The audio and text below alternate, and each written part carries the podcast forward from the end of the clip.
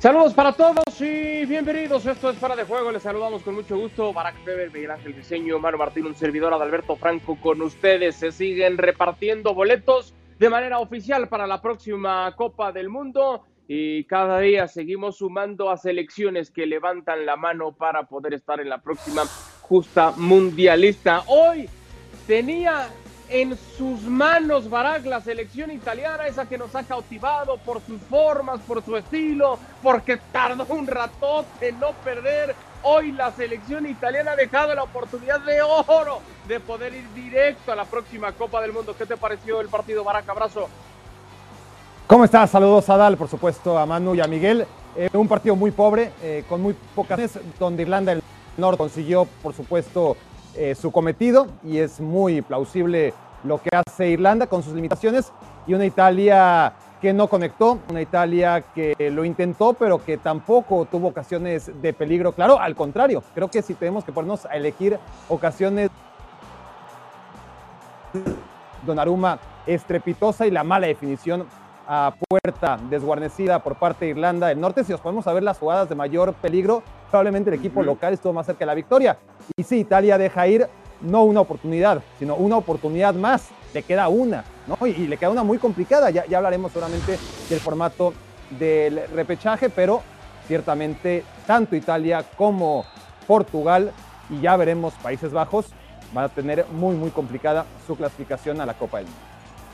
Y la selección de Italia Briseño no va al Mundial en parte porque no hizo la tarea, porque Suiza dijo, yo quiero mi boleto, ya 4 por 0 derrotaron a Bulgaria, están en Qatar.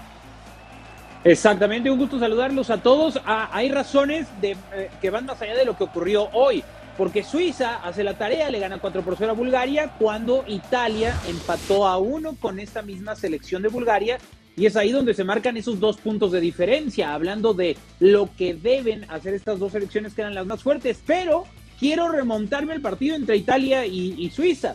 O sea, el penal fallado por Jorginho. Ahí está la clasificación directa a Italia. Hay mucha gente que sigue postulando a Jorginho para balón de oro. Este, entiendo que es un jugador de los favoritos del mundo exquisito del fútbol gourmet. A mí me parece que Jorginho eh, falla en momentos clave en términos como tirador de penales, no es bueno. Yo recuerdo, ya hasta le costó el puesto a Frank Lampard. Eso te lo dice un aficionado del Chelsea, tal vez mucha gente no lo tiene presente, pero Jorginho es un jugador que sigue fallando esto y ahí está, a Italia ya le costó eh, un, eh, pasar por un camino que va a ser sumamente complicado en esa repesca. Mano, te mando un fuerte abrazo. Corrígeme si, si, me equivoco, pero hace unos días yo te decía es que si Italia no va al Mundial lo vamos a extrañar y es una selección que lo merece por lo que ha hecho honor a quien honor merece. Tú me decías, abusado, no está tan sencillo y a la hora de la hora, eh, pues igual y ni nos acordamos de los italianos. Te quiero dar la razón sin adelantar que todavía existe la posibilidad para los italianos a través del repechaje, ¿no? Sí, ¿qué tal? ¿Cómo estáis? Eh, yo te reitero lo mismo, una vez que arranca el Mundial es como si no va Cristiano Ronaldo. Y me preguntaban si sería un fracaso para su carrera. Y yo digo que, sería un fracaso para su ego, no para su carrera, porque su carrera está ahí y siempre lo va a estar. Y que cuando empieza el Mundial ya no te acuerdas de los que no están y te acuerdas de los que están. Y lo sigo diciendo de Italia, de Portugal y de lo que pueda pasar con alguno más que pueda caer en ese repechaje. Pero insisto, todavía no ha caído ninguno. En lo que no estoy de acuerdo es que sea el penalti de Jorginho el que haya dejado a Italia fuera o el gol que Portugal marca y no le dan en, su momento frente a Serbia, el gol aquel de Cristiano que entra pero no, no hay bar y no, y no lo corrigen. No, eh, esto es una clasificación, estos son muchos partidos, se van sumando puntos o se van restando puntos. Y el empate con Bulgaria, por ejemplo, que decía también eh, Miguel, eh, yo creo que es otra de las claves y sin embargo ahí no estamos diciendo que los 11 jugadores fueran un fracaso y sí se lo estamos echando a Jorginho porque falló el penalti. Yo creo que esto es una trayectoria larga y os voy a decir una cosa, cuando he empezado a ver el partido esta noche, aquí en España ha habido que rebuscar mucho para poder ver el partido, porque parece que una vez que se clasifica España ya no, no hay más interés en lo demás. Bueno, cuando he empezado a ver el partido, que era justo en los himnos, y me ha parecido ver la imagen antes, la cara de Mancini me decía que Italia iba al repechaje, porque el miedo que transmitía Mancini y el miedo que transmitían muchos jugadores, que ya pasó el viernes pasado en el partido frente a Suiza, me hacía pensar que hoy Italia lo iba a pasar bastante mal y que mucho miedito había ahí y que con poquito que hiciera Irlanda del Norte le iba a amargar la noche a Italia. Pues sí es un camino largo, Manu, perdón eh, que replique Adal, pero sí, es un camino largo, pero hecho de pequeños episodios. Y, puntos más, puntos menos, son dos Pero menos son que muchos no ganó episodios. por el penal de Jorginho. O sea, directamente tiene Claro. que ver con el rival que va directo, ¿no?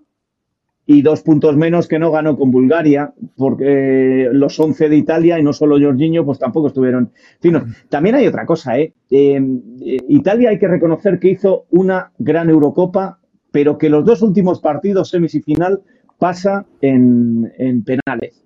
Eso por un lado. Y por otro, llevaba muchos partidos sin seguir y parecía que nos deslumbraba a todos, pero no mirábamos contra quién estaba jugando. En cuanto se encontró con selecciones que le plantaban cara, aquel castillo de naipes empezó a deshacer. Cuidado, no estemos ante una, una decepción grande a pesar de haber ganado la Eurocopa. Eh, hacia A allá ver, tengo que ir, Barak. eh, por eso te quiero, perdón, Barak, hacia allá tengo que ir porque no quiero que, Sí, que- sí, que sí. pase esta pelota que está filtrando, mano. Después de lo que hizo la selección italiana, lo decía yo hace rato, Sí. conquistar Europa, las formas, el récord, que no perdían, que eran Sí. imbatibles, esta Sí. selección que lo individual es fantástico, en lo colectivo. ¿Cómo Sí. se puede quedar sin esa posibilidad de mundial, Barak? Bueno, eh, Jorginho falló un penal, ya, lo- ya lo dice Miguel. Eh, si Jorginho no, fa- no fallaba ese penal, Italia estaría en la Copa del Mundo. Pero Manu tiene razón. O sea, eh, ese penal es la diferencia ahora mismo entre que Italia esté o no esté en la Copa del Mundo. Ahora, con ese penal anotado, no es que Italia no tuviera problemas, ¿no? Eh, Italia tendría exactamente los mismos síntomas y probablemente la crítica sí que se matizaría por un penal. Pero la, la crítica no quita ni pone problemas. Italia tiene problemas futbolísticos, independientemente de que hubiera clasificado directo al Mundial, independientemente de que lo haga por el repechaje o que se quede fuera. ¿Y cuáles son esos problemas? Son problemas que ya viene arrastrando desde la Euro. Esa Italia de la que me hablas, que todos vimos, que todos disfrutamos, Sí, que todos en su momento valoramos, eh, murió en el partido contra Bélgica de cuartos de final de la Euro. España le pasa por encima. Italia califica a la final de milagro e Italia es el menos malo de los dos finalistas en una final en la que Italia no juega bien, pero Inglaterra juega peor y gana en penales y a final de cuentas sí da la sensación de que Italia es un justo campeón por todo lo que hizo, que no fue poco, hasta cuartos de final y por todo lo que venía haciendo, que no fue poco en la primera fase de la eliminatoria rumbo al Mundial que se jugó previo a la Euro. Se lesionó Spinazzola, no estoy diciendo que porque Spinazzola se lesionó todo se vino abajo, pero hay ahí eh, seguramente un balance entre casualidad y causalidad en ese partido contra Bélgica e Italia no vuelve a ser la misma. E Italia se queda así a un penal de clasificar a la Copa del Mundo, pero una Italia como la que veníamos viendo hasta ese partido contra Bélgica, pues Jorginho habría fallado el penal y la diferencia habría sido, bueno, en lugar de ganar con holgura, ganamos solo por un gol, ¿no? Sufrimos, pero clasificamos. Cuando dependes de un penal, así sea Suiza, y hay que poner aquí, aquí en contexto, a ver, Suiza hizo también una gran Eurocopa, Suiza eliminó a Francia, Sí, Suiza casi es eliminó a. España, Es y, verdad. y la, y la Euro está, y, y clasificar al Mundial en un grupo donde estaba Suiza e Italia ya de antemano, sabías que no iba a ser fácil. Pero ¿de qué se trata la eliminatoria entonces? O sea, se trata de obtener el boleto, como sea. Hablaba Manu de olvidos hace rato, ¿no? De que se olvida, cuando empieza la Copa del Mundo, se olvida, se olvida de quién está. ¿Sabes qué también se olvida? Las formas. Se olvidan las formas cuando uno consigue el boleto a la Sí, Copa del Mundo. La, correcto. No quieres las exquisiteces y demás. O sea, sí que Italia no jugó bien, mal, regular. Si hubiera tenido el boleto directo, nadie estuviera hablando de eso y mucho menos nos hubiéramos acordado de esto en la Copa del Mundo, que es el si, objetivo. si quieres te hablo de una selección que tengo aquí al lado y, y cómo lo ha conseguido y tampoco es que esté brillando, también es cierto que está en transición España, pero os lo planteo a los tres. Eh, durante el mes que estuvimos en Rusia, ¿quién se acordó de Italia? No, mano, pero Italia tiene que estar No, siempre. pero sí entiendo, falta. Tu, entiendo tu punto. Pero Pero, bueno, que siempre tenga- hace no, no, no, no. Eh, Italia. no estoy siempre hablando de que tenga que estar y que- que haga falta. No, estar, no estoy hablando es de eso. Cristiano. No estoy hablando de eso. Cristiano Pero- tiene que estar en el Mundial. Es la misma. No estoy hablando de eso, estoy hablando de que el verdadero mundial, que es el que se disputa en un mes y en el que estamos pendientes de cada uno de nuestra selección o la selección de todos, en ese mundial, cuando arranca el balón, cuando echa a rodar el balón, no te acuerdas de nadie, ni de cómo se clasificó España jugando mal, ni de si Italia estaba dentro o estaba fuera, no te acuerdas de nadie, ni de Cristiano Ronaldo, te acuerdas de lo que estás viendo. Con lo cual, yo creo que es un gran fracaso porque Italia tiene que estar en el Mundial, estoy totalmente de acuerdo. Es obligación de los jugadores y del seleccionador estar en el Mundial, pero que cuando arranque el Mundial, si no está, que todavía está por ver, si no está, no pasará nada. Hay otras selecciones. Pongámoslo así, Italia ganó el Mundial en 2006, en 2010 y 2014 clasificó, perdió en la fase de grupos, es decir, ¿a, qué fue al. Mundial? A jugar tres partidos y regresar. A 2018 no fue. Y sigue siendo Italia, y seguirá siendo Italia, aunque no clasifique a, a Qatar, que claro, eh, ahora mismo es la noticia, pues yo estoy de acuerdo con Manu, a final de cuentas, el Mundial es tan, pero tan, tan grande y a la vez, como individuo, Cristiano y en Ronaldo, el futuro será más grande Messi, todavía. ¿eh? O la- ya en el futuro ya, ya- ya hablaremos, claro. Sí, sí. Pero, pero lo que No, es no lo creo, no lo creo. No, no, no. Eh, eh, al contrario, eh, mi, mi- mi hipótesis, y creo que lo lógico es que, que el Mundial, si se toman las decisiones que se han tomado, que es ahora de 48 selecciones y encima cada dos años, no será tan grande. Yo como sí lo entendí el sarcasmo, Adal. ese- esa es otra Gracias. Briseño. Luego no nos vamos a acordar ni los que sí clasificaron y se quedaron en el camino de la fase de grupos. O sea, cuando el Mundial No, sea no, claro. Van a clasificar 45 todos, De todas maneras- ese es el punto. Pero, pero, De- pero, a de ver, a- todas a, maneras- a- a lo que veo aquí es que, a lo, per- perdón, mano, a lo que veo aquí es que el mundial como grandeza, no por el cupo, sino por el evento que es excepcional o ha sido hasta ahora excepcional y extraordinario, ya ha perdido Sí. su virtud de excepcionalidad y muy pronto también dejará de ser extraordinario si es que se juega cada dos años, pero ha sido un evento tan grande que está por encima de si clasifica Italia o no. Y a la vez, Italia es una selección tan, tan, tan, tan, tan grande que puede hacer el ridículo como viene haciendo desde 2006 y se le seguirá tomando en cuenta de aquí al fin del mundo porque ya tiene esa grandeza. Y Cristiano Ronaldo como futbolista es un futbolista tan, pero tan, tan, tan, tan grande que da igual que se ha presentado a cuatro Copas del Mundo y no ha hecho nada más que jugar un gran partido contra España al que le metió tres goles. Porque su grandeza no se sustenta, no se sustenta por lo que haga en la Copa del Mundo. Con la de Lionel Messi no se sustenta por si ganó o no ganó un mundial. Le faltó, le faltará Pero- seguramente. Pero Messi y Cristiano Ronaldo están por encima de la Copa del Mundo y a la vez verdad, la Copa pero del en Mundo Rusia, ¿cuánto como evento hablamos está por cuando encima de eliminaron a cualquier individuo. Argentina, cuando eliminaron a Portugal? ¿Cuántas veces en Rusia nos dijimos, y lo que hubiera sido esta Copa del Mundo, si trascendía la permanencia de Cristiano en Claro, sido Portugal, claro. de Messi, ¿A con cuántos, los a cuántos mundiales ha ido de Cristiano? en la semifinal, en la final. ¿A cuántos, lo a cuántos, que hubiera a cuántos sido, mundiales ha ido Cristiano y Messi, última. los dos juntos? A ocho. De todas ¿Y, y qué ha pasado con maneras, Cristiano y con Messi en los mundiales? De todas maneras, yo voy a poner un poquito de fácil. picante a esta discusión y os voy a dar la visión europea. Os voy a dar la visión europea.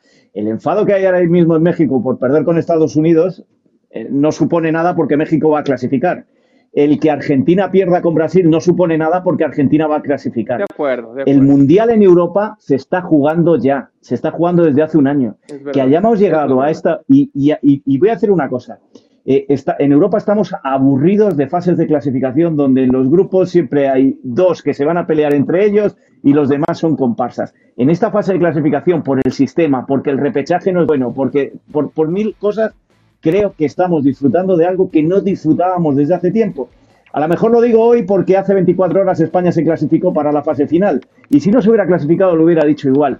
Porque esto también es mundial. Y eso es algo que deberíamos valorar y que posiblemente en fases de clasificación que son más fáciles, siento decirlo así, después de perder 2-0 con Estados Unidos, pero es que México mal lo tiene que hacer para no estar. Argentina, Brasil mal lo tienen que hacer para no estar. Y sin embargo en Europa lo tienen que hacer muy bien Italia. Inglaterra hasta el último momento, a pesar de que jugaba San Marino.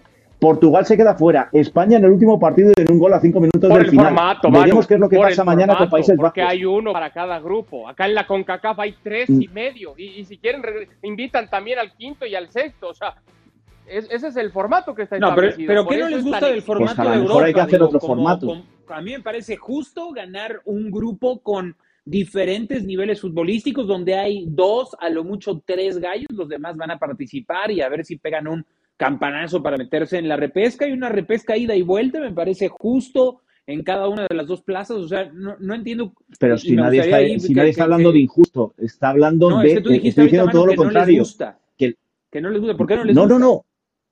Que no, que a, que a mí me apasiona este formato.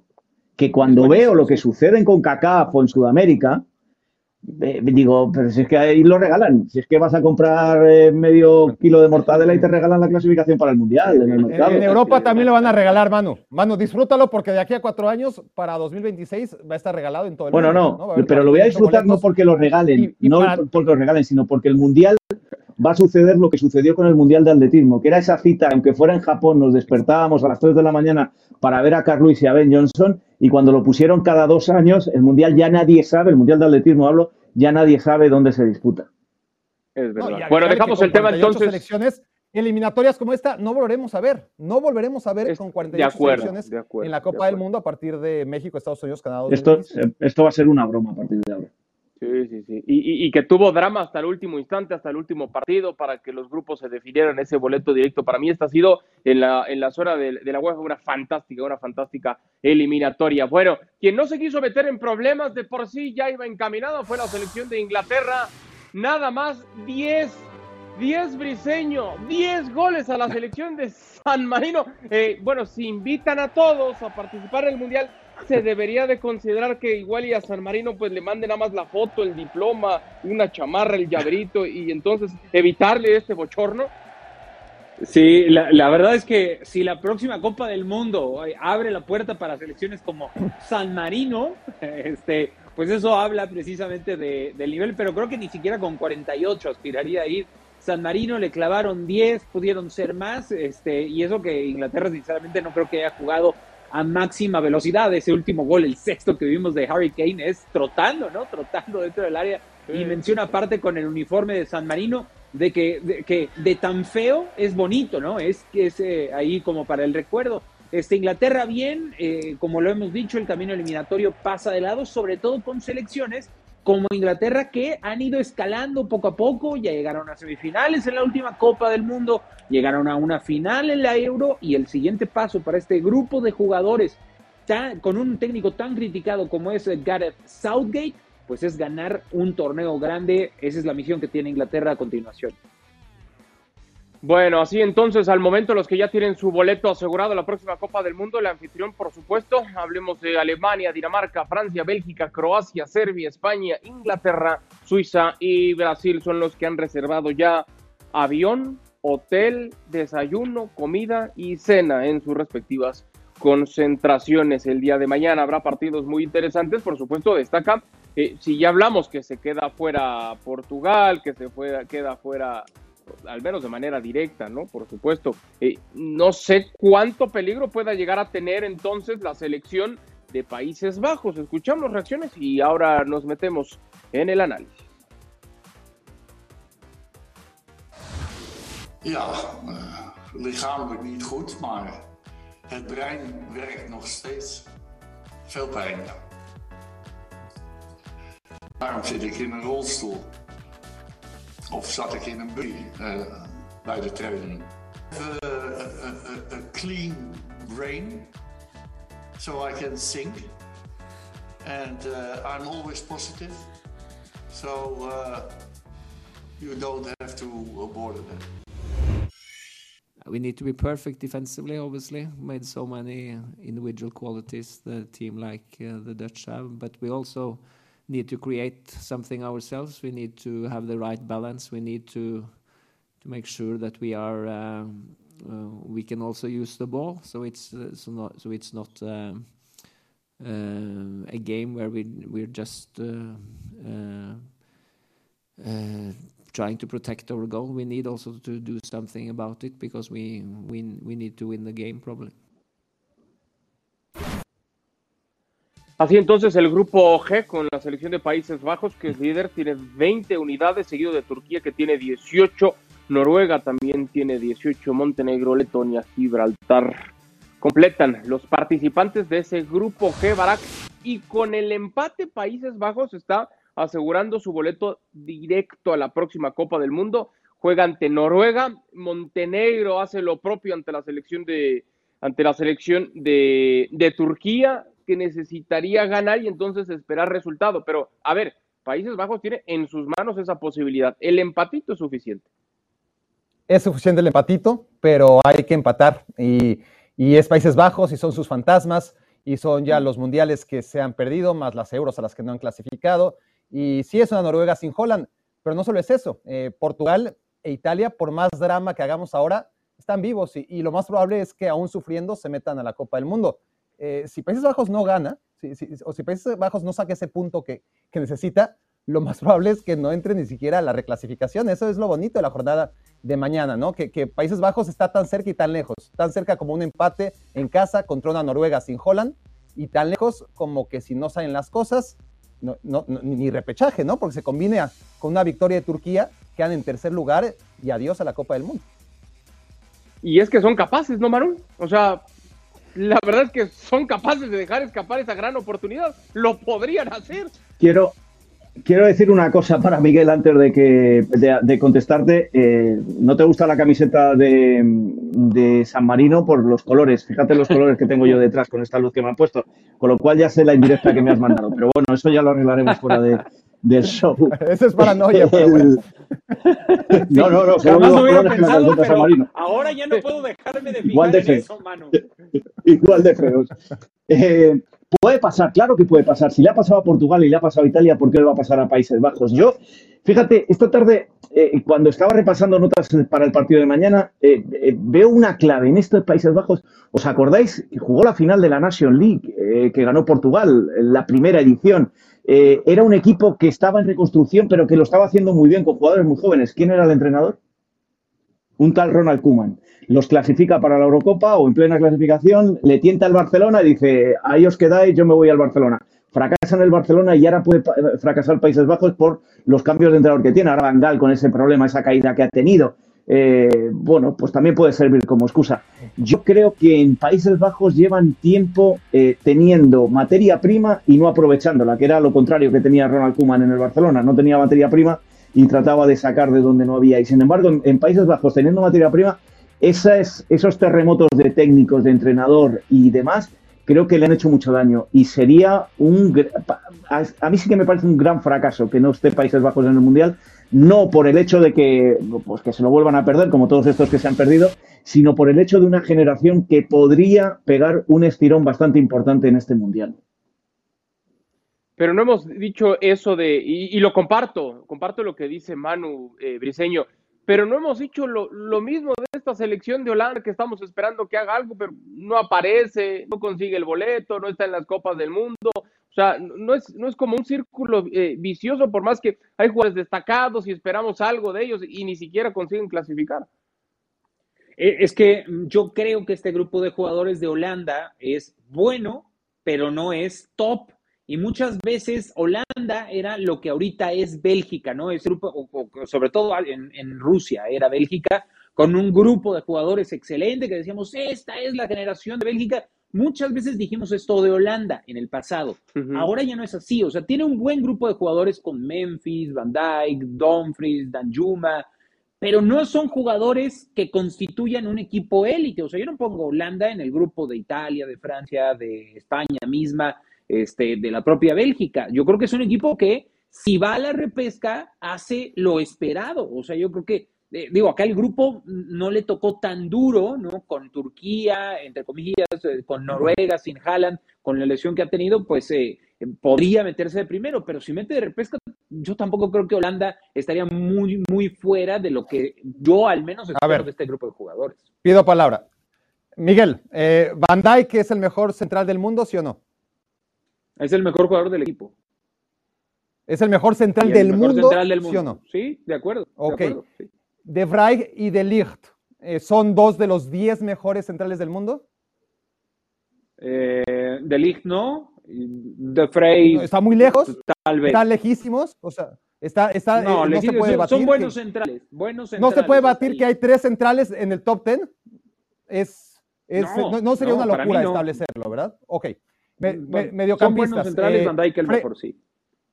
Frankie de Jong, eh, está en el top 10 de los mediocampistas. Vainaldum está en, medio, eh, en top 10 de mediocampistas. Se puede discutir, ¿no? Vainaldum no, mm. De Jong. En el papel, no, se sí, puede, en la realidad. No se puede discutir que está en el top 10.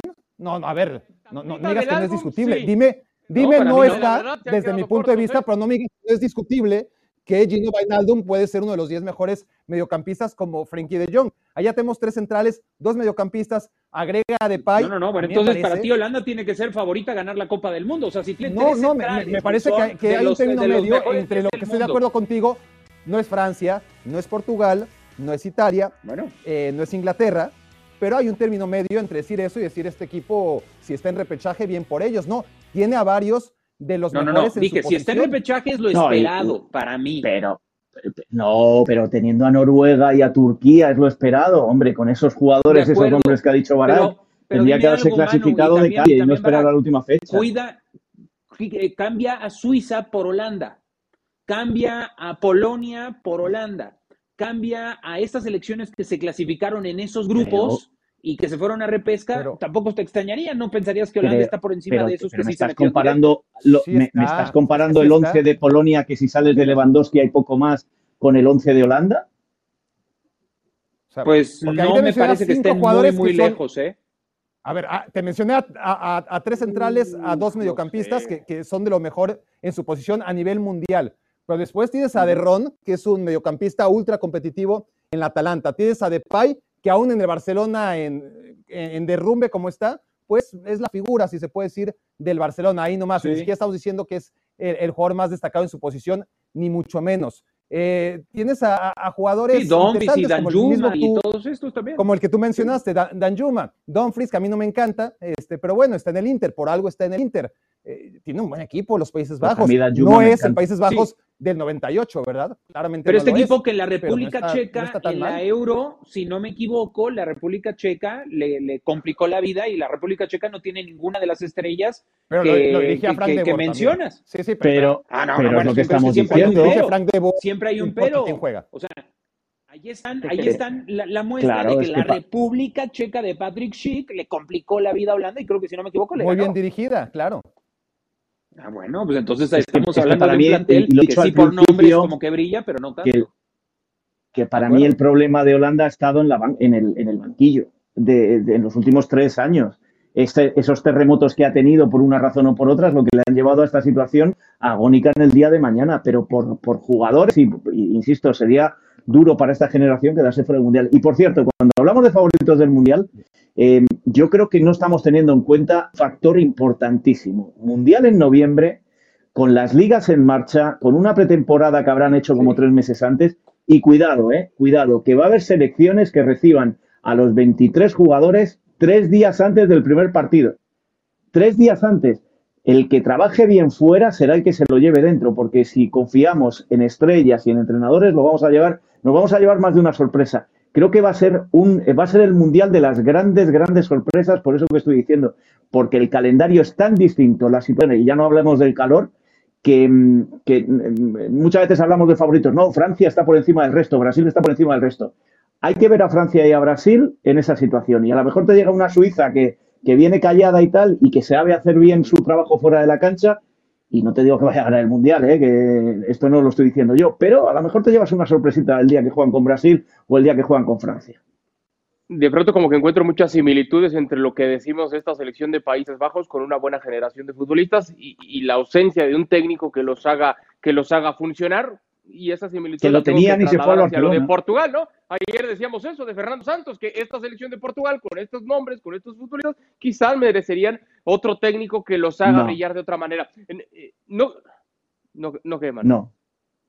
No, no, que yo creo que Fernando Santos está en el, en el- en el esa enfermedad, en esa enfermedad que tienen todos los técnicos que ganan una Eurocopa o un Mundial. Esa enfermedad que luego les hace fracasar en el ciclo siguiente.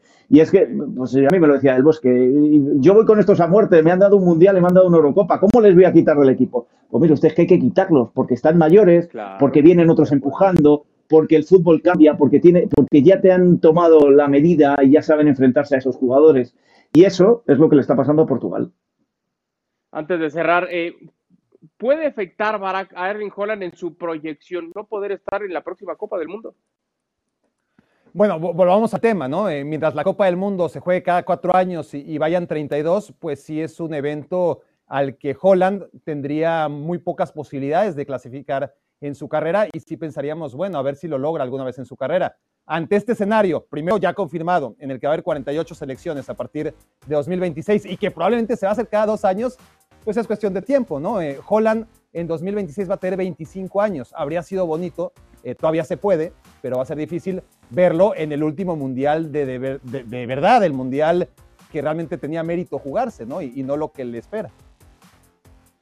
El último mundial que valía la pena. Eh, hoy sí estamos peluceando Qué a todos de una manera espectacular. Sí, sí, sí. Ah, hay que ver, hay que ver. Vamos, pian pianito, pero de entrada, bueno, para aquí haciendo pedazos todas las ideas que de pronto puede llegar a tener Gianni Infantino. Caballeros, es tiempo de despedirnos. Hasta aquí esta edición de Fuera de Juego. A nombre de Manuel Martín, de Miguel Ángel Briseño, de Barack Feber, soy Adalberto Franco y esto fue Fuera de Juego. Gracias por habernos acompañado y hasta la próxima.